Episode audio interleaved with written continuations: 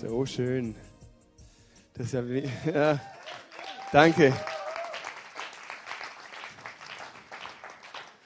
Danke vielmals für den herzlich warmen Applaus. Schön hier zu sein in Österreich, wo man Deutsch spricht. Selbst für uns Schweizer schwierig. Ähm, hat mich riesig gefreut, hierher zu kommen. Ich äh, danke für die Einladung, äh, René, Ilana und wer alles dahinter gesteckt hat. Ähm, freue mich immer hier zu sein. Es ist irgendwie wie, ähm, ihr seid uns zum Herz, ihr Österreicher. Ja? Und Schweizer, wirklich, ihr, ihr, ihr seid uns einfach sympathisch da könnt ihr gar nichts für. Also es ist, ist einfach so. Ähm, ich hoffe, ihr verzeiht uns das mit dem Gessler. Habt ihr das nicht mitgekriegt? Unser Tell hat ja euren Gessler erschossen mal. Das war aber schon. Ich hoffe, das können wir. Das ist Geschichte, oder? Ist Geschichte. Ah, ich merke, ihr kennt das schon gar nicht mehr. Das ist wirklich, das ist super. Ähm, das sind gute Freundschaften da. Ihr seid ja nicht besser als wir im Fußball. Also was wollen wir da Rivalitäten schüren? Ist cool. Ähm, ich bin Bobby, ich bin aus der Schweiz, ich wohne in Chur, gehe dort in die ISF Church in Chur. Ähm, ist meine Leidenschaft, da mitzumachen, aber bin 100% angestellt für, ähm, für Campus für Christus, das ist ein Missionswerk, äh, wo wir die Leidenschaft haben, einfach Gott hineinzutragen in Europa nach Europa, überall hin. Wir wollen gerade auch Jugendliche erreichen. Wir, möchten, dass Gott Menschen sichtbar wird. Wir haben da so verschiedene Sachen. Aktion Gratishilfe. Wir gehen als ganz viele Kirchen, nicht nur ISF, ganz viele Churches kommen zusammen und gehen in eine Region und helfen einfach gratis. Und das löst immer so viel aus bei den Helfern und bei den Menschen. Andere Dinge, die wir tun, sind so, ähm, wir erzählen Menschen, dass es Gott tatsächlich gibt. Deshalb finde ich es cool heute das Thema, dass ein Gott, der Wunder tut. Und das löst schon mal ganz, ganz viel aus bei uns. Ja? Ähm, denn das irgendwie kann das ja nicht so richtig funktionieren. Also man, man startet irgendwo in, in ein Leben mit Gott rein. Ich bin verheiratet. Habe ich ganz vergessen zu sagen. Der René wollte, dass ich noch ein paar Sachen zu mir sage. Ich bin verheiratet, habe zwei kleine Mädels. Also ich habe eigentlich drei Frauen zu Hause ähm, und äh, mit einer, einer bin ich verheiratet. Und das ist, das ist gut so. Genau, ähm, ich, das ist, gelernt habe ich Lehrer, habe dann noch Theologie, Theologie studiert. Ähm, das ist, jetzt ist dann langsam. Ich spiele Volleyball, leidenschaftlich. Kann jetzt nicht mehr, bin verletzt, ähm, aber kommt wieder. Ähm, Heilung, so ein Thema. Das war alles. Ich war über ein Jahr nicht mehr in Österreich, glaube ich so. Also nee, das stimmt nicht in Österreich. Ich war in Salzburg in den Ferien, aber bei euch so. Ein, ein Jahr, ja, alle Jahre wieder, ist cool. Ähm, das Ding ist, man, man, man sieht sich ja, man sieht sich ja über Facebook, hat man ja nicht das Gefühl, dass man weg ist. Ich bin mit vielen von euch befreundet und habe immer das Gefühl, man sieht, was da läuft und so. Und Facebook hat übrigens die Welt geschrumpft. Wir sind jetzt näher zusammen. Habt ihr das mitgekriegt? Das, ist noch krass. Früher hat man gesagt, es braucht sieben Stationen, dass man von einer Person zur anderen kommt. Also du bist über sieben Stationen mit jeder Person auf der ganzen Welt irgendwie in Kontakt. Das ist absolut krass. Über sieben Stationen. Und durch Facebook ist das geschrumpft. Ich habe jetzt Leute in meinem Freundeskreis, die, die, die will ich die, da gar nicht, aber äh, die sind jetzt da. Und, äh, und deshalb ist die Welt kleiner geworden. Also jetzt, Sie haben ausgerechnet, Wissenschaftler, ich glaube in Deutschland haben ausgerechnet, bin ich Sie, aber Wissenschaftler ist egal, was für Wissenschaftler, die haben ausgerechnet, 4,74 äh, Stellen es nur noch und du bist bei jeder Person auf der ganzen Welt. Obama. Also ich habe eine, eine, Tante, die hat eine Schwester, die ist verheiratet mit einem Diplomaten, das sind drei Stellen. Der hat mal Angela Merkel die Hand geschüttelt und die kennt Obama. Schawung! Das waren jetzt für fünf, ja. 4,7 Stellen. Äh, zum Xavier Naidu. Ich habe einen Musikerfreund, der kennt Xavier Naidu. ja, das war zu schnell. Ähm, aber nee, der hat, der hat einen Kollegen, der spielt bei Xavier Naidu Piano, die Keyboards. Ja? Das ist cool. Drei Stellen. Ähm, und so weiter. Also das ist krass, die Welt ist geschrumpft. Das absolut Spannende an dem ist, es hat überhaupt nichts mit dem Thema heute Abend zu tun. Wir sind bei, wir sind bei Daily Miracles, ähm, tägliche Wunder und ähm, da starten wir heute. Also wir haben schon gestartet, es ist aber so, so ein Warmlaufen. Daily Miracles. Es gibt täglich, äh, täglich Wunder. Das ist so, wenn man irgendwo beginnt mit Gott zu leben oder so an, an das zu glauben, dann startet man so auf eine Reise. Am Anfang ist man so kritisch und denkt, ich, ich wage das mal. Vielleicht bist du in dieser Phase irgendwo so, ich wage das mal, ich probiere das aus. Und dann startest du rein und du, du merkst, hey, da, da, da funktioniert irgendwas ich habe mal irgendwas Verrücktes gebetet und irgendwas Verrücktes ist passiert. Oder? Das ist, das ist krass. Da hat Gott ein Wunder getan. Ähm, das ist vielleicht nur ein kleines, aber es ist ein Wunder. Und du beginnst zu glauben, dass vielleicht Gott irgendwie nicht nur weit weg ist, der Schöpfer Gott, der Creator Gott da, Creation Tour, sondern du merkst, eh, vielleicht hat Gott doch was mit meinem Leben zu tun und er sieht da rein, mitten in mein Leben rein. Und dann kommen die Enttäuschungen. Ja, glaub mir, die kommen, die kommen früher oder später. Meistens kommen sie früher als später. Und dann kommen all die Dinge, die nicht funktionieren und du merkst das mit Glauben, das funktioniert nicht so ganz. In der Bibel steht, Gott erhört die Gebete und so, aber irgendwie das funktioniert nicht so ganz. Und dann kriegst du die Krise, denn jetzt ist da so eine Spannung drin. Die, die kriegst du fast nicht weg. Ich habe Gebete, die wurden erhört. Zum Beispiel ähm, habe ich mich, mich kürzlich mit meiner Frau auf dem Badwannenrand getroffen. Das passiert ab und zu dass man sich dort trifft. In der Nacht, als unsere kleine Tochter, die, die wollte nicht schlafen, also sie wollte eigentlich, sie konnte nicht schlafen und hat eine Stunde geschrien. Ist vielleicht noch nicht so viel, wenn du so ein Kind hast, das 18 Stunden schreit, aber, aber für uns so eine Stunde, das ist doch, das zehrt an den Nerven. Ja? Ähm, nach zehn Minuten ging es dann schon los, das Ding, komm jetzt, äh, die können mal schweigen, ja. Und, und dann beginnst du irgendwie deine Gedanken, irgendwann, du denkst gar nicht mal klar. Irgendwann, nach einer Stunde, haben wir uns auf dem Badwannenrand getroffen, beide mit solchen äh, Tränensäcken mitten in der Nacht. Ähm, und, und wir haben gedacht, komm, wir beten mal. Äh, ist ja naheliegend. Wenn du nicht mehr weißt, wenn du schon alles ausprobiert hast, dann kommt meistens noch der Gedanke, man könnte beten. Und wir sind da gesessen auf dem Badwannenrand, haben uns da, da angetränensäckelt und ähm, haben, haben miteinander gebetet. Und ich glaube, es war, es war nicht ein Gebet, das kam von Gottes Herzen. Das kam aus meinem egoistischen Herzen. Ich wollte einfach, dass die Kleine schweigt. Ich wollte schlafen. Ich wollte nicht, dass es ihr gut geht und, und sie nicht mehr weinen muss. Ich wollte schlafen. Und wir saßen und haben gebetet. Und beim ersten Wort, lieber Vater im Himmel, war ruhig mal. Ja, kann ja passieren. Und wir beten weiter. Denken, wir beten weiter, es ist ruhig, ja. Und dann Amen. Jetzt beginnt es dann sicher wieder, ja. Es war ruhig, wir sind hingelegen, haben die ganze Nacht durchgeschlafen, hat nicht mehr geweint. Das ist ein Daily Miracle. Und da kringelst du ja so die Zehennägel, weil du denkst, da habe ich jetzt irgendwas ein bisschen von Gott gespürt. Keine Ahnung, wieso das gemacht hat. Es war ja ein egoistischer Wunsch, aber er hat uns da was geschenkt. Daily Miracle. Ich weiß nicht, ich hatte einmal schweinisch Kopfschmerzen. Habe ich nicht weggekriegt. Ähm, haben wir gebetet, waren plötzlich weg.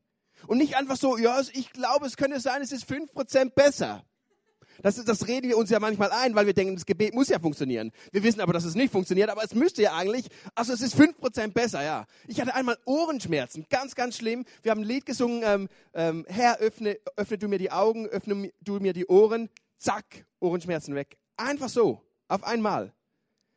Oh, da, da passiert was. Und das hast du vielleicht auch schon mal erlebt, wenn man mit Gott unterwegs ist, dann kommt das unweigerlich. Das ist das Schöne. Aber dann kommen eben diese Hammerschläge. Da geschehen diese Dinge, da sind, sagst du, ja Bobby, aber dieses eine Gebet, ich habe diese neun Gebete, die funktionieren nicht. Da habe ich gebetet, ähm, dass ich zum Beispiel vier Arme habe, weil ich meine Kinder nicht mehr äh, klarkriege und es ist nichts passiert. Ja, es gibt so Gebete, die sind auch schwierig, ja. Also zum Beispiel, wenn hier einer steht, der heiratet, das sind die Heiratsgebete, die nerven mich. Ähm, der heiratet und sagt, oh Vater im Himmel, ich wünsche mir so schönes Wetter. Und hier ist der Bauer und sagt, es hat seit zwei Monaten nicht geregnet, ich brauche für meine Kartoffeln Regen. Und dann beten die da in äh, Rivalitäten und, und die beten und dann regnet es da und hier nicht und du kannst da hin und her. Das ist für Gott schwierig, glaub mir. Und da kriegt er auch die Krise. Und irgendwie gibt es Gebete, die sind nicht einfach so Knopfdruck und äh, eben dieser Gott-Omat, wo du drückst und dann kommt das raus, was du willst. Das Problem ist, dass wir manchmal wegen diesen Gebeten oder wegen Dingen, die, die wir glauben, sind nicht genauso geschehen, wie wir es gerne ge gehabt hättet, äh, hätten, da glauben wir, dass Gott Gebete nicht mehr erhören kann. Und manchmal, vielleicht ist es nur ein Schönreden von Christen, aber ich habe mir das auch eingeredet und ich glaube ganz fest daran, dass Gott manchmal gegen unseren Willen Gebete erhört auf eine Art, wie wir es nie gedacht hätten. Meine Frau ist kürzlich ähm, von, von Aarau nach Chur gefahren, zwei Stunden im Auto und, und da hat die andere Kleine, die ganz kleine Kleine, die hat Krise gehabt und hat eine Stunde lang geschrien. Und die hat eine Frequenz drauf, das ist ärger als eine Rückkopplung hier. Also das ist wirklich, das ist derb. Und die hat geschrien und meine Frau hat gebetet und die hat geschrien und meine Frau hat gebetet und zwischendurch wieder mal geschaut, wo sie fährt und gebetet und geschrien. Man kann auch mit Augen offen beten, also für alle, die da irgendwie anders aufgewachsen sind. Äh, funktioniert. Äh, ja, das ist einfach gut, wenn man Augen zumacht, dann lenkt man sich nicht so ab, aber beim Autofahren ist besser, man guckt. Und die hat geschrien und gebetet und geschrien und gebetet und die ist nicht eingeschlafen. Und dann denkst du, Gott hat mich vergessen, komplett der war irgendwie in Österreich beim ICF vom Feiern, aber der war nicht bei mir beim Fahren. Und als dann die Kleine eingeschlafen ist, hat sie plötzlich gemerkt, wie brutal müde sie war. Und sie hat es gerade noch knapp nach Hause geschafft. Und ich habe mir gedacht, oder wir haben das dann bereden, haben gedacht, vielleicht hat Gott ihr Gebet erhört und hat die Kleine schreien lassen, weil was wäre, wenn die eingeschlafen wäre? Vielleicht wäre meine Frau auch eingeschlafen. Und die wären irgendwo reingedonnert und hätten für immer geschlafen. Und das weiß man nicht so recht. Wo hat Gott Gebete auf wunderbare Weise erhört? Weil wir nicht so weit sehen wie er. Oder weil wir nicht so weit sehen wie er. Weil wir nicht sehen, was nachher kommt. Und wir meinen immer, wir wissen genau, was das Beste ist. Wann weiß der Mensch schon, was das Beste für ihn ist? Und wann weiß er eigentlich, was er wirklich will?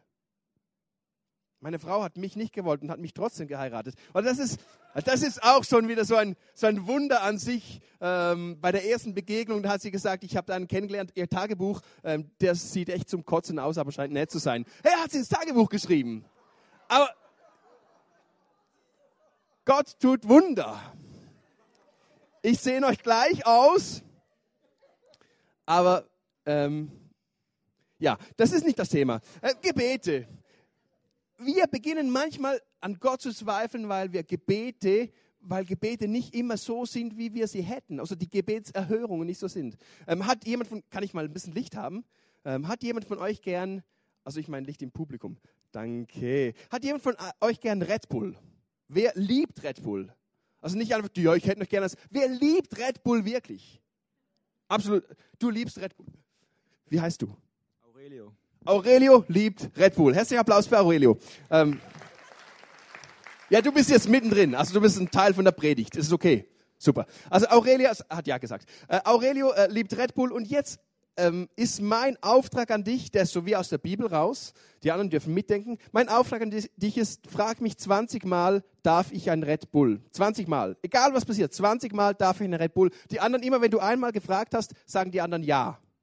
Äh, eins meine ich, die zählen mit. Also, dass ihr auch involviert seid. Ich war ja Lehrer, man musste alle involvieren, sonst nicken die ein. Also, du fragst mich 20 Mal, egal was passiert, und ihr sagt immer ja. Äh, eins. Äh, nicht ja. Äh, ihr sagt eins, zwei, ihr zählt weiter. Ihr wisst, was ich meine, ja. Ähm, ist okay. Ja, ja, gut. Okay. Darf ich ein Red Bull?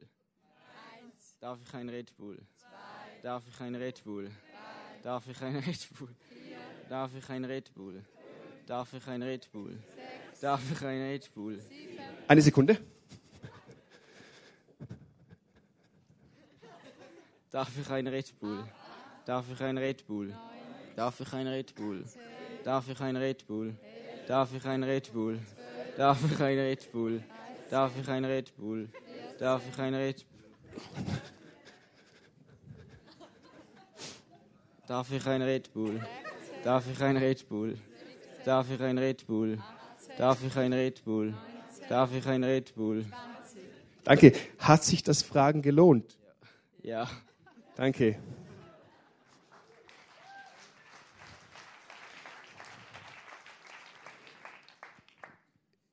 Aurelio hätte auch aufhören können, oder? Nach vier, fünf Mal, ja, ich habe diese Schnauze voll, ist nichts geschehen. Aber er hat es durchgezogen. Und zweimal von 20 Mal ist das, hat das resultiert, äh, was er sich eigentlich gewünscht hat. Und glaub mir, wenn ich jetzt Gott wäre, ich würde dir nicht 20 Mal Red Bull geben, weil das wäre nicht gut für deine Gesundheit. Hä? Also da hat Gott schon mitgedacht. Aber zweimal war es völlig okay. Die zwei kannst du nachher trinken und dann schläfst du bis morgen nicht mehr. Das, äh, oder irgendwie, wir haben das Problem, wir, wir sehen manchmal nur die 18 Mal, wo irgendwas nicht genauso geschehen ist, wie wir es gefragt haben. Und dann geben wir auf. Anstatt dran zu bleiben, weil Gott sagt, bittet mich, ich werde euch geben. Bittet mich, ich werde euch geben. Ich klammer mich einfach an das. Ich klammer mich nicht an all die Dinge, die ich nicht verstehe und nicht sehe. Das ist ja meistens, ich sehe es noch nicht. Aber ich klammer mich an die Dinge, die ich, die zweimal, die beweisen doch, dass, dass Bobby Fragen, Bitten erhört. Oder? Die beweisen es zweimal. Die 18 Mal beweisen nicht, dass Bobby Bitten nicht erhört da ist es einfach nicht geschehen. Aber zweimal ist es geschehen und an diese Dinge müssen wir uns klammern. Da, wo du merkst, da hat Gott in dein Leben reingeredet, hat Gott dir Bitten, Gebet erhört. Führt irgendein Gebetstagebuch. Und ihr werdet merken, so viel Mal vergessen wir, was wir eigentlich gebetet haben und merken plötzlich, die Situation hat sich geändert. Überhaupt nicht so, wie ich es mir gewünscht hätte, aber die Situation hat sich geändert. Und das ist das Krasse an Gott. Wir möchten eintauchen in diese Story ähm, von, vom vom Aussätzigen. Meine Lieblingsstory ist eigentlich die, die René gepredigt hat vom Lazarus, weil die zeigt so viel ähm, auch von, von unserer Art, wie wir mit Jesus umgehen. Wir glauben zwar an Gott, aber wir glauben ihm nicht wirklich. Wir haben so unsere Vorbehalte. Wir glauben an alles. Die Gesellschaft glaubt an alles. Wir glauben an Steine, wir glauben an Horoskop, wir glauben an Sterne, Zeugs, wir glauben an, äh, ist alles völlig okay. Also, wenn das dein Ding ist, oh, äh, aber wir glauben nicht an Gott. Wir glauben nicht an Gott. Also ich will jetzt nicht die Dinge schlecht machen, an die du glaubst, aber wir glauben nicht wirklich an Gott.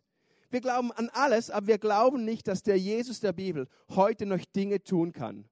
Und das war damals schon so. Man hat immer alles geglaubt, aber Jesus wollte man nicht glauben. Im Lazarus kommt es so zur, zum Ausdruck. Ich habe da auf Facebook, habe ich glaube die, die, Bilder von Lazarus da gesehen. Ähm, dieser der, eingehüllte da Toilettenmann. Ähm, ganz am Ende, da ist dieser tote Mann, der steht auf und die Leute sehen, der war tot, der ist ja einer von ihnen. Die haben gewusst, Lazarus ist gestorben, Lazarus ist gestorben, Lazarus. Und jetzt steht er auf und kommt aus dem Grab raus. Das ist krass. Wenn ich da stehen würde und der René wäre gestorben und jetzt kommt er wieder. Boah! Meine Fresse, alter Verwalter, das ist krass. Also das kriegst du nicht in die Birne. Das, das, und die stehen da und dann heißt es in Johannes 11, 45, ist es glaube ich 46, heißt es einfach, Viele glaubten. Es heißt nicht alle glaubten, weil sie gesehen hatten, ihr Kiefer ist ihnen da unten aufgeschlagen, drei, vier Mal. Nix. Es heißt, viele glaubten. Was ist mit all denen, die da nicht involviert sind? Bei Jesus haben sich immer schon die Geister geschieden. Eigentlich müsstest du das sehen, Jesus hat ihn auferweckt. Aber es heißt, nur viele glaubten. Nicht alle. Und das ist heute noch so. Jesus tut Tag für Tag Wunder. Jesus redet in unsere, Le in unsere Leben rein, in unsere Gemeinschaften rein. Ähm, und und wir, wir glauben nicht wirklich. Die Kirchengeschichte hat, hat Wunder erlebt. Das hat nicht in der Bibel aufgehört. Äh, Augustinus von Hippo hat geschrieben beim Buch, ähm, ich muss jetzt aufhören, von Wunder zu erzählen. Würde ich alle Wunder aufschreiben, ich würde das Buch nicht fertig kriegen der hat noch drei, vier Jahrhunderte später hat er Wunder erlebt. Wir, das ganze, die ganze Kirchengeschichte durch sehen wir Menschen, die haben bis, zu, bis heute haben die Wunder erlebt, weil Gott, Gott ist, der Wunder tut. Ähm, das Wunder vom, vom Aussätzigen, das steht in Markus 1,40.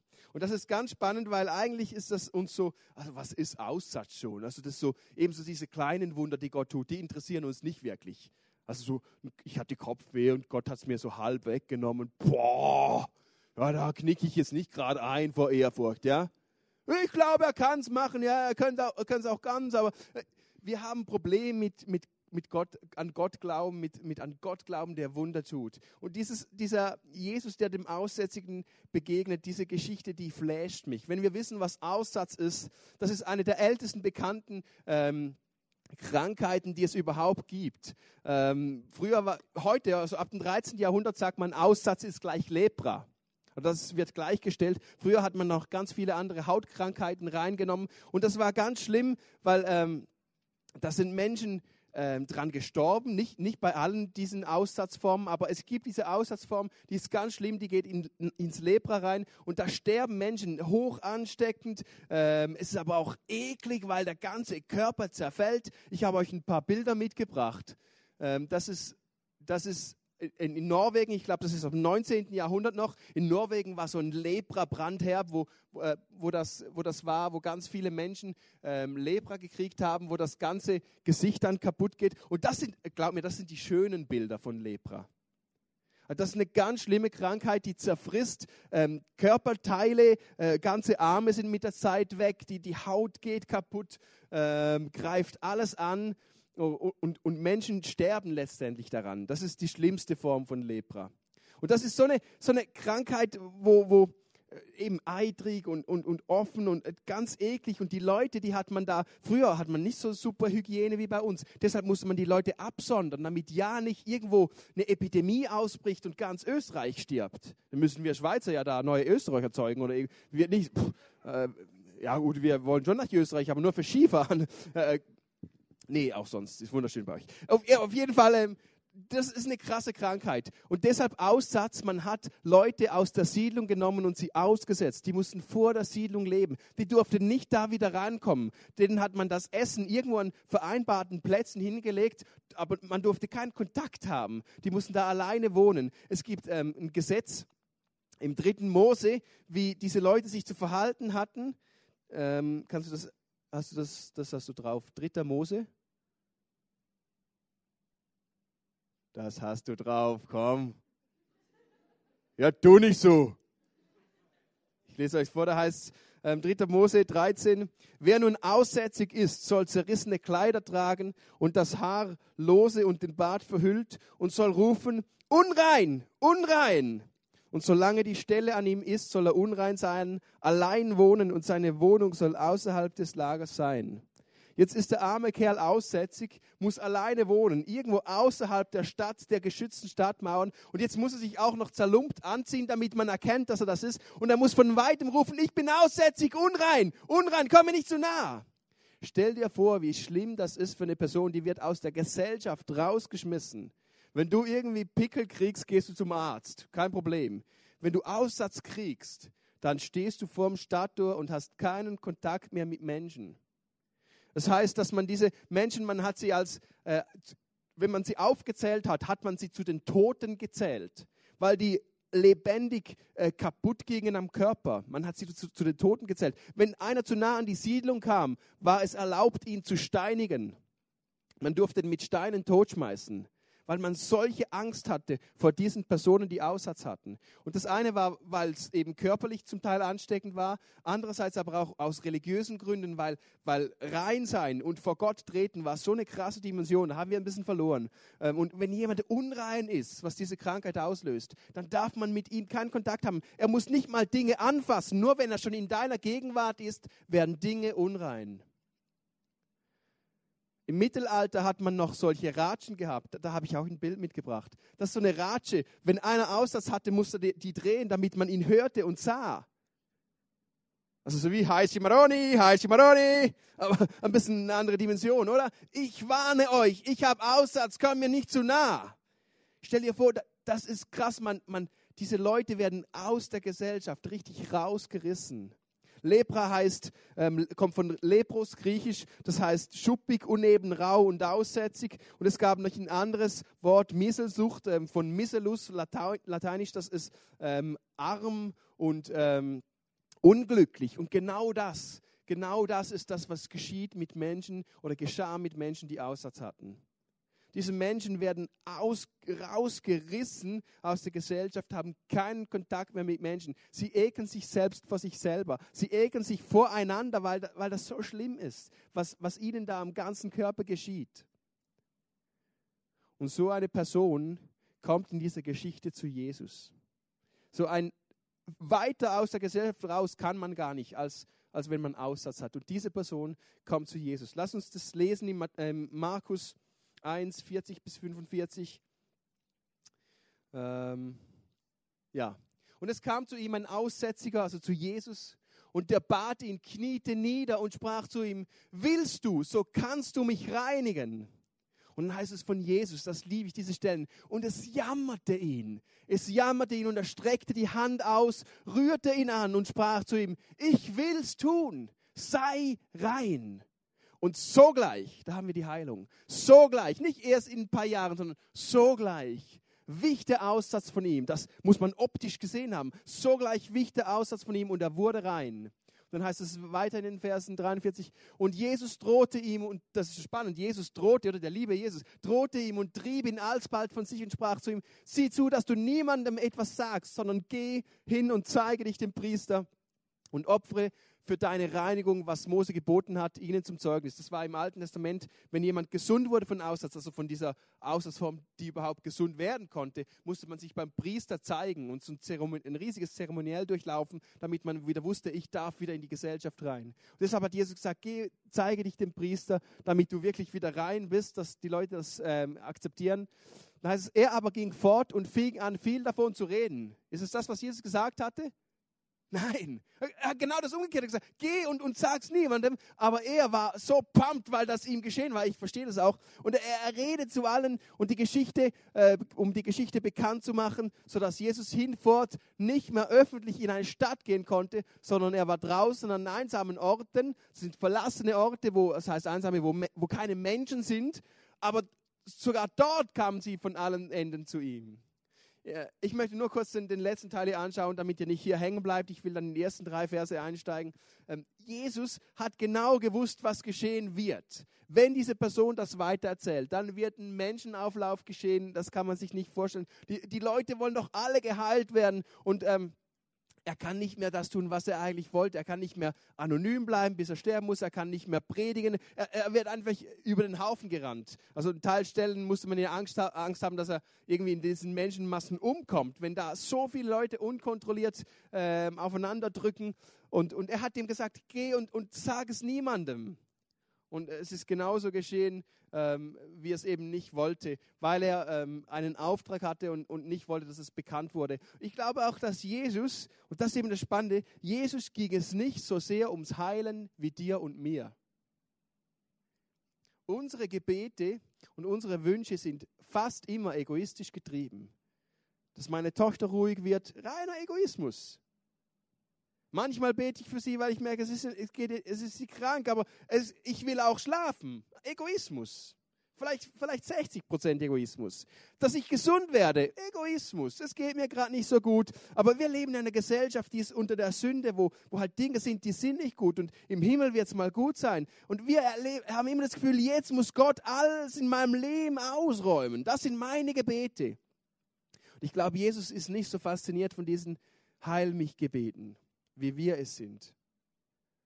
Man sieht es in, in Lukas 17, da kommen ähm, zehn Aussätzige zu Jesus. Und sie machen genau das, äh, was sie eigentlich müssen. Sie, sie kommen nicht zu ihm und sagen, heil mich, sondern sie, das heißt, der, aus der Ferne, aus der Ferne rufen sie, heil uns, heil uns. Und Jesus sagt, okay, ich heile euch. Spannend, er heilt nicht immer genau gleich. Er heilt da, er sagt, geht zum Priester, auch wieder genau das. Aber er, sie werden erst, erst unterwegs werden sie geheilt, nicht sofort. Jesus hat nicht das Konzept vom Heilen, wie wir es manchmal haben. Wir lesen ein Buch und meinen, jetzt wissen wir, wie geheilt wird. Und dann funktioniert es nicht und wir sind frustriert. Jesus hat nicht dieses Konzept. Er, er schickt die fort, sie werden geheilt. Zehn Aussätzige auf einmal werden geheilt. Und einer kommt zurück und betet ihn an. Du hast mich geheilt, du bist ein krasser Mensch, du bist Gott. Einer von zehn. Und ich glaube, das ist genau das, was Jesus frustriert. Er will nicht die ganze Welt heilen. Denn diese neun, die laufen einfach weg. Die sagen nicht mal Danke. Die glauben nicht an ihn. Die wollen, die wollen nur geheilt werden. Und ich glaube, manchmal ist unser Problem, dass wir Gebete beten, weil wir nur geheilt werden wollen. Es hat nichts mit Gott zu tun, nichts mit unserem Glauben, nichts mit, mit einem Leben in Nachfolge und hey Jesus, ich lebe, was du gelebt hast. Nö, ich will geheilt werden. Danke. Das ist so unser Gebet. Und ich, ich glaube, das frustriert Jesus ein Stück weit. Und ich glaube, deshalb war Heilung bei ihm, war immer überall, wo er hinkam, war ein Thema, aber ich glaube, es war nicht seine größte Leidenschaft. Seine größte Leidenschaft war zu sehen, wo ist die größte Not in deinem Leben. Und glaub mir, so, so wahrscheinlich 90 Prozent der Fälle ist es nicht deine Krankheit. Und er möchte deine größte Not möchte er heilen. Und oft in der Bibel geschieht das mit der Heilung einfach auch noch, weil er Sünden vergibt. Dann geschieht das mit der Heilung auch noch. Und das ist das Spannende. Da kommt also dieser Mann Vers, im ersten Vers zu Jesus und da heißt es, ähm, kannst du den Vers 40, ja genau, hier ist er.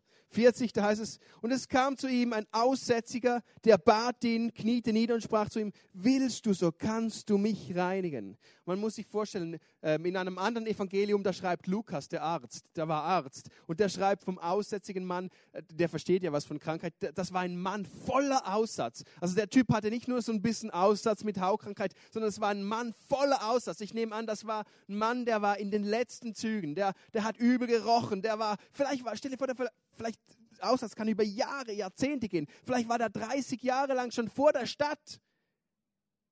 Der wusste vielleicht nicht mal mehr, wie man mit Menschen redet, weil der allein leben musste. Vielleicht waren die manchmal so untereinander, aber da haben man sich auch angeekelt. Der war allein.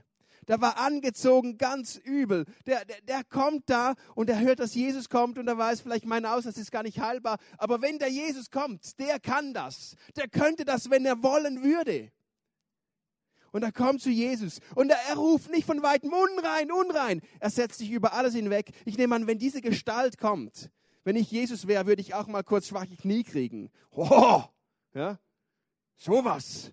Und all die Jünger nehme ich an, die sind abgehauen. Die, die Menschen sind abgehauen, um, um, um rein zu bleiben. Da also kommen ja ja nicht so nah. Oh, wow, vielleicht haben die schon Steine genommen und haben sich verzogen und haben gewartet, bis Jesus sagt, okay, werft, schmeiß, schnell, schnell. Jesus ist nicht so. Und der Mann kommt zu Jesus, setzt sich über alles hinweg, nimmt in Kauf, dass man ihn steinigt. Ich nehme an, da war ganz nah beim Tod. Da wusste ich, ich habe sowieso keine Chance mehr. Und er kommt zu Jesus, heißt, er kniete nieder vor Jesus und er sagte, wenn du willst. Er sagte, das ist so spannend, er sagt nicht, wenn du willst, heile mich. Er sagte, wenn du willst, kannst du mich reinmachen. Und das zeigt die größte Not dieser Person. Er hat begriffen, es geht gar nicht um meine Krankheit. Irgendwann sterbe ich ja sowieso. Ich glaube, er hat begriffen, meine größte Not ist, dass ich nicht rein bin. Dass, ich, dass mein Leben nicht rein ist. Dass Menschen mir sagen, ich bin unrein. Dass ich nicht Kontakt haben kann. Meine größte Not ist die Isolation von Menschen und von Gott, weil ich unrein bin. Und diese Person müsste doch das Anrecht haben zu sagen, heile mich, denn das ist mein größtes Problem. Aber er, ich glaube, über die Jahre, er hat es begriffen und hat gesagt, Jesus, wenn du willst, du, du, es geht gar nicht ums Heilen, du kannst mich reinmachen. Reinmachen. Das ist das Gebet, das David gebetet hat, Psalm 51, nachdem er äh, die eine Frau geschwängert hat und den Mann umgebracht hat, wo er es begriffen hat. Da kommt er zu Jesus und sagt, reinige mein Herz. Das ist ein Schrei, reinige mein Herz. Es ist nicht, mach alles wieder gut, was da so schlecht ist in meiner Situation. Reinige mein Herz. Ich glaube, das ist das tiefste und das richtigste Gebet, das wir beten können. Mach mich rein. Ich weiß nicht, wo du heute stehst. Du bist vielleicht in einer ganz, ganz schlimmen Situation und du hättest so viele Gebete, die Gott jetzt erhören müsste, um dein Leben wieder auf die Reihe zu kriegen. Das beste Gebet, das du beten kannst, ist, Vater, mach mein Leben rein, mach mich rein. Mach mich rein. Das ist die größte Not dieser Person gewesen, diese Isolation von Menschen. Man hat Versuche gemacht, man hat nicht mit Säuglingen geredet. Das war, ich glaube, das war etwa im 17. Jahrhundert oder so. Hat man Säuglinge genommen und hat ihnen die Wärme entzogen, körperlichen Kontakt. Man hat sie nicht berührt, nicht mit ihnen geredet und alle sind gestorben. Ich glaube, es waren 200, 200 Säuglinge. Und ich glaube, das ist genau das, was uns sterben lässt als, als Erwachsene, wenn wir isoliert sind von Menschen. So viele Menschen leben isoliert. Mitten in Facebook, in, in, äh, in, in der Facebook-Zeit, in, in Japan. Ein Freund von mir ist oft in Japan. Wir haben eine Arbeit da, wo wir Videos für Japan produzieren. Und da gibt es ein eigenes Krankheitsbild. Da leben zurzeit über 700.000, ich weiß nicht mehr, wie die heißen, etwas mit H, Hiyokokoshima, irgend sowas, Hiyokorima, irgend, irgend sowas. Ähm, und die, die leben nur zu Hause, die gehen während Jahren nicht mehr nach draußen. Null Kontakt. Die leben nur mit ihrem PC, mit der Außenwelt zusammen. Ist ein Krankheitsbild, wo man nicht weiß, was macht man da. Die sind isoliert. Und Jesus sieht diese Person und diesen Schrei und dann kommen wir eben zu Vers 2 oder eben auf erst Vers 1 müssen wir uns überlegen, was ist mein Schrei, oder? Was ist mein Schrei? Was ist dein tiefster Schrei, wenn jetzt Jesus dastehen würde und du deine auch wichtigen Gebete. Heil mich, mach mir das, mach mein Leben sauber, hilf mir in meiner Beziehung, schenk mir die Freundin und die will ich auch und oder ich weiß nicht, was deine Gebete sind. Aber vielleicht ist es dran zu sagen, heute ist mein tiefstes Gebet. Mach mein Leben wieder rein. Mach mein Leben rein. Mach mein Herz rein von all dem, was, was mich unrein macht. Ob das Dinge sind, die andere Menschen mir antun oder ich mir, mach mein Leben rein. Ich glaube, dieses Gebet löst so viel aus. Jesus hat das Herz reingenommen, hat sein Herz gewonnen. Da heißt es ähm, im 41, und es jammerte ihn und er streckte die Hand aus, rührte ihn an und sprach zu ihm, ich will's tun, sei rein. Es jammerte ihn und er streckte die Hand aus. Das heißt, in einer Übersetzung, er war voll Erbarmen. Das heißt, sein Herz zerbrach vor Mitleid. Und äh, wenn wir, Luther hat es übersetzt, ein bisschen so pragmatisch, er streckt die Hand aus, aber eigentlich heißt das übersetzt, ähm, er, er nahm ihn in die Arme. Er umarmte ihn. Stell dir mal eine Person vor, die abscheulichste Person, die du dir vorstellen kannst. übel riechend, absolut mit Dreck beschmiert, vielleicht noch vollgekotet, irgendwas. Und der steht für Jesus. Und Jesus kann ja sagen, okay, cool, dass du da bist, ähm, warte mal schnell, Gehalt, wasch dich und komm wieder.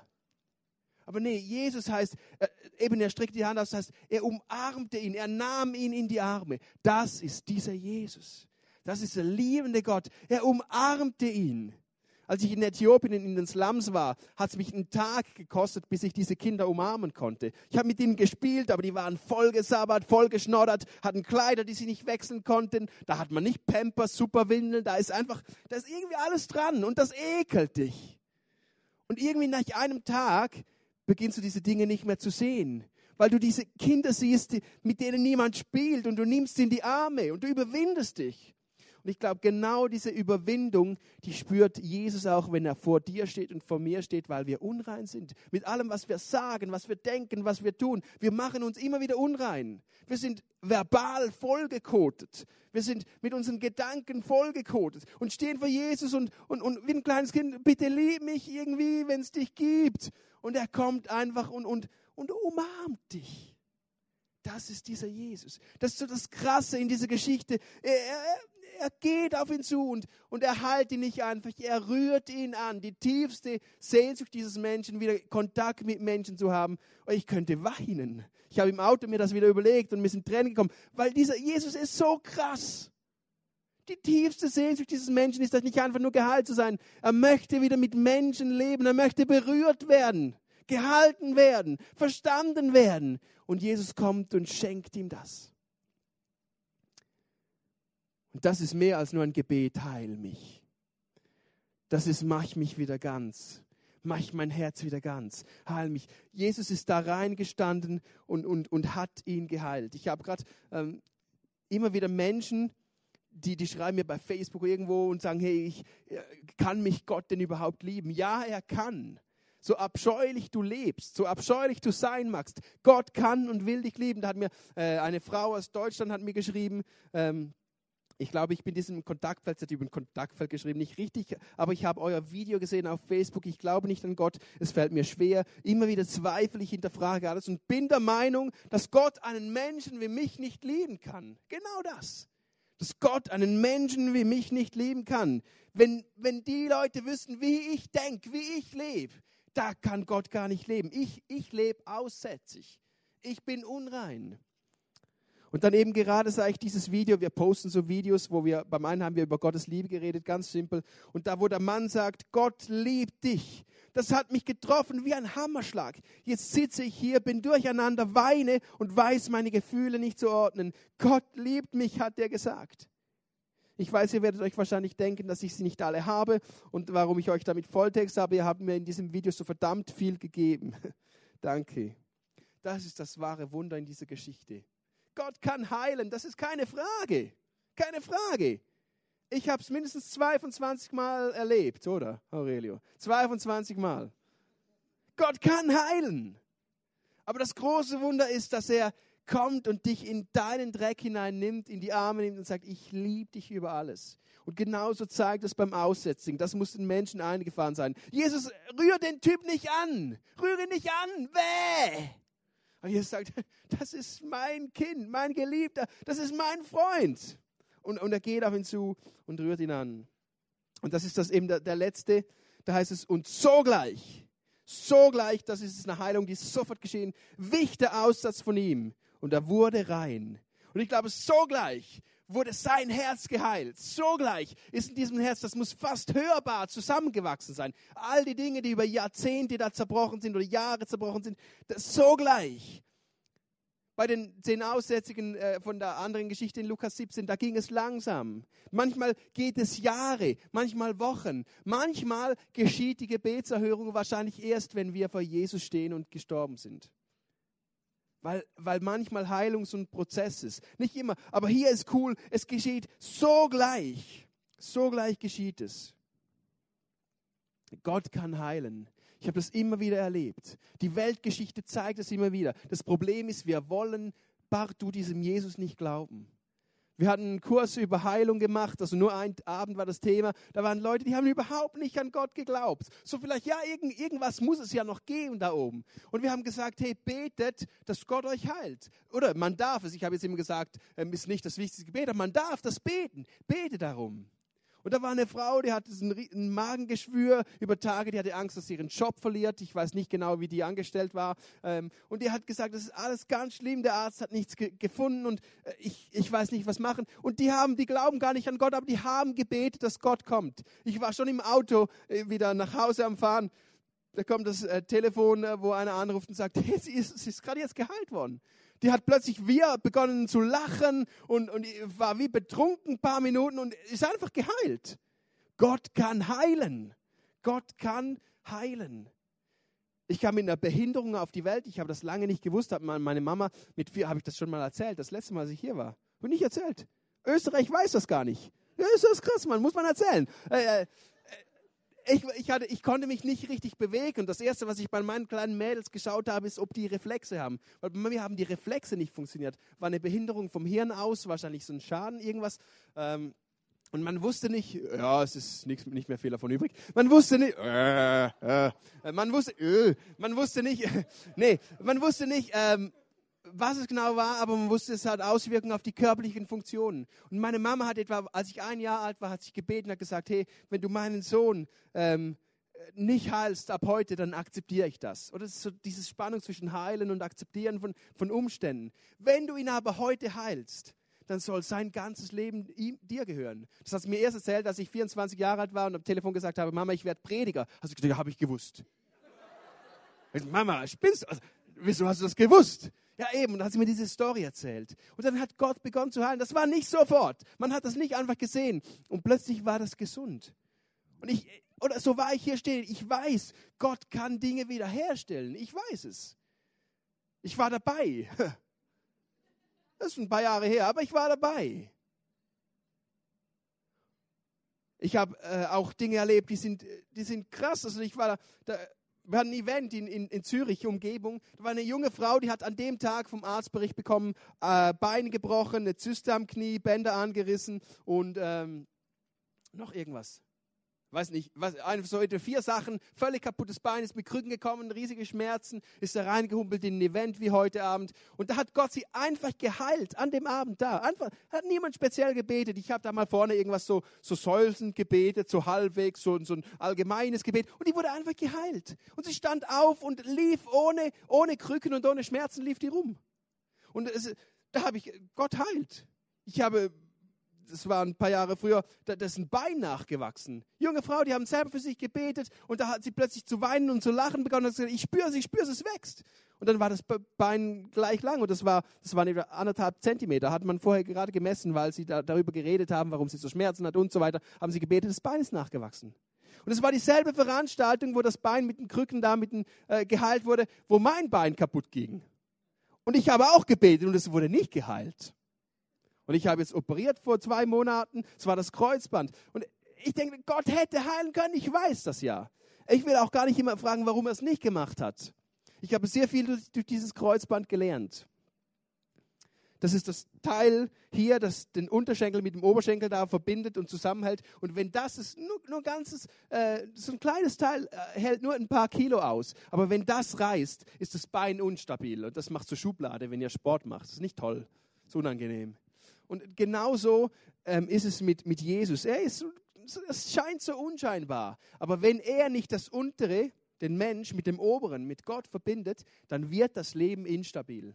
Das realisieren viele Menschen nicht, weil er so unscheinbar ist. Aber ist das Kreuz wieder da, wo man es jetzt wieder hingenäht hat oder stellvertretend, ist das Kreuz wieder da, dann hält es wieder. Das ist das Kreuz, das uns verbindet, Kreuzband. Das ist das, was Jesus tut. Er steht in dein Leben rein, Heilung hin oder her und er, und er, er, er bringt eine Stabilität rein. Und das ist wichtiger als jede Heilung, dass da Jesus in deinem Leben wieder ins Zentrum rückt. Und ich glaube, wenn Jesus in unser Leben reinkommt, dann geschehen oft nebenbei Heilungen, auch körperlich. Und ich wünsche dir von Herzen, dass du diesen Jesus vielleicht vielleicht ist er dir irgendwie rausgerückt aus dem Zentrum oder war noch gar nie drin wirklich. Dass du sagst, Jesus, du sollst das Zentrum von meinem Leben sein. Du sollst mich mit Gott verbinden. Du sollst mir Stabilität geben. Ich will mit dir unterwegs sein. Das ändert ganz, ganz viel. Und ich glaube, das setzt Heilung auch frei. Wenn Jesus wieder das Zentrum von unserem Leben ist. Ich möchte euch die fünf Sachen nochmal zeigen. Ähm, wo du dir überlegen kannst, was ist heute für dich dran? Ähm, du darfst natürlich einfach für dich beten lassen. Da hat es Leute, René, Ilana, die Leute, die auf der Bühne waren, kannst du einfach sagen, hey, komm, bet für mich. Oder vielleicht ist es dieses eine von 20 Mal. Sag nicht, oh nein, das ist sicher eins von diesen 19 oder 18 Mal. Vielleicht ist es ein oder zwei von 20 Mal. Lass für dich beten, das ist immer cool. Das kann man ähm, nicht, da kann man nichts falsch machen. Ähm, erster Punkt, Gott will nicht nur heilen, er will dich reinmachen. Gott will mehr als heilen. Seine große Sehnsucht ist, dass die ganze Welt heil ist und nichts von ihm wissen will. Er will reinmachen, weil das eine Ewigkeitsdimension hat. Wenn er dich von Sünden befreit, wenn er dich von Schuld befreit, wenn er dich reinmacht, kannst du mit ihm Kontakt aufnehmen. Du kannst plötzlich ihn wieder hören und du, er ist nicht einfach weit weg, sondern er ist mitten in deinem Leben drin. Er ist wieder im Zentrum. Also ist es vielleicht dieser Punkt, dass du sagst, heute Abend ist es dran, dass, dass Gott mich wieder reinmacht. Das Zweite, Gott umarmt dich trotz deinem Dreck. Egal, was du gelebt hast, ob du bei Prostituierten warst, ob du irgendwie Menschen ganz, ganz schlimm mit Geld ausgenommen hast, ob du deine Eltern seit Jahren belügst, deinen, deinen Partner, egal. Gott umarmt dich trotz deinem Dreck. Ob Menschen dir Dinge angetan haben, Menschen dich vielleicht sexuell missbraucht haben, Gott umarmt dich. Da kannst du gar nichts für. Gott umarmt dich trotz deinem Dreck, den andere dir angepfropft haben. Gott umarmt dich mitten in dein Leben rein. Gott umarmt dich trotz deinem Dreck und er will dich reinmachen. Er will dich reinmachen und dein Herz heilen. Das dritte, Gott kann heilen. Danke, jetzt ist es fett und kursiv. Gott kann heilen. So gut. Gott kann. Klammere dich einfach an diese Aussage und nicht an die Dinge, die nicht geschehen. Gott hat nicht gesagt, zerbrecht euch ein Leben lang den Kopf darüber, warum Dinge geschehen und warum nicht.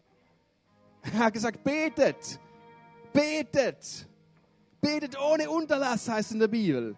Eine Witwe äh, äh, gibt eine eine Stelle, wo Jesus den Jüngern erzählt, wie sie beten sollen. Wie eine Witwe, die kommt und beim Richter um ihr Recht fordert und sie bittet und bittet und bittet und irgendwann gibt er ihr, weil er sagt, hey, die, die reißt mir ja noch den Kopf ab.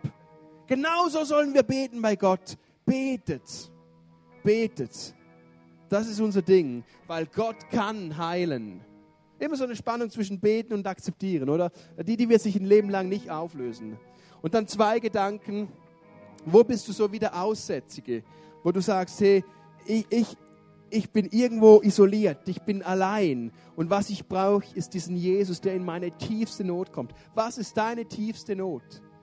Dass dich Menschen auslachen, dass du nicht so bist, wie du gern sein möchtest, dass du gerade irgendwie bei Voice of ähm, Austria rausgefallen bist, weil du meinst, du kannst singen, aber du bist einfach grottenschlecht. Was ist deine tiefste Not? Was ist deine tiefste Not? Jesus möchte da reinkommen. Er möchte nicht einfach irgendwo oberflächlich heilen und das sieht dich nie wieder. Er möchte da reinkommen. Und dann ein ganz spannender Gedanke, ähm, wo müsstest du so sein wie Jesus? Wir vergessen manchmal diese Sicht. Jesus hat nicht gesagt, folg dem Aussätzigen nach und schau wie er, sondern folg mir nach. Was ich tue, sollst du auch tun. Wenn ich Menschen heile, dann sollst du auch Menschen heilen. Bete für Menschen, dass sie geheilt werden. Du bist euch nicht für das Resultat zuständig, aber für das Beten. Folg mir nach. Wo müsstest du nachfolgen wie Jesus? Ich glaube, dass die meisten Menschen sich in so einer Geschichte mit den Gaffern rundherum identifizieren würden. Ja, ich bin so wie ein Jünger. Ich will mal sehen, wie jemand geheilt wird. Ich will mal dabei sein, ja? Hast den Stein aber in der Hand. Falls er nicht geheilt wird, kannst du schmeißen. Ja, ja, so. Und so sind wir wie die Jünger. Und dann gibt es andere, ein paar wenige, die würden sich mit dem Aussetzer identifizieren. Mir geht so schlecht und ich brauche doch und heil und tu. Und nur ganz wenige identifizieren sich mit Jesus. Und das ist unser Problem. Das ist das Problem von Österreich und von, von der Schweiz, dass ganz viele Menschen sich nicht mehr mit Jesus identifizieren und sagen, was Jesus gelebt hat, das lebe ich auch. Ich folge ihm nach. Wir identifizieren uns lieber mit allem anderen, aber nicht mit diesem Jesus, der uns wunderbar geschaffen hat. Diese, diese Taten, die er getan hat, durch Gottes Kraft auch anderen Menschen zu schenken. Was ist heute Abend bei dir dran? Du kannst jetzt während dem nächsten Song ähm, Gott eine Antwort geben. Bete einfach zu ihm. Sag, was dir deine tiefste Sehnsucht ist. Bitte ihn vielleicht um Vergebung, dass er neu in dein Leben reinkommen kann, dass er das Zentrum wieder sein darf. Mach, was gerade jetzt für dich das am wichtigsten ist. Das, wo dein Herz ähm, zu pochen beginnt. Aurelio darf auch einen Red Bull trinken, wenn das seine größte Leidenschaft ist.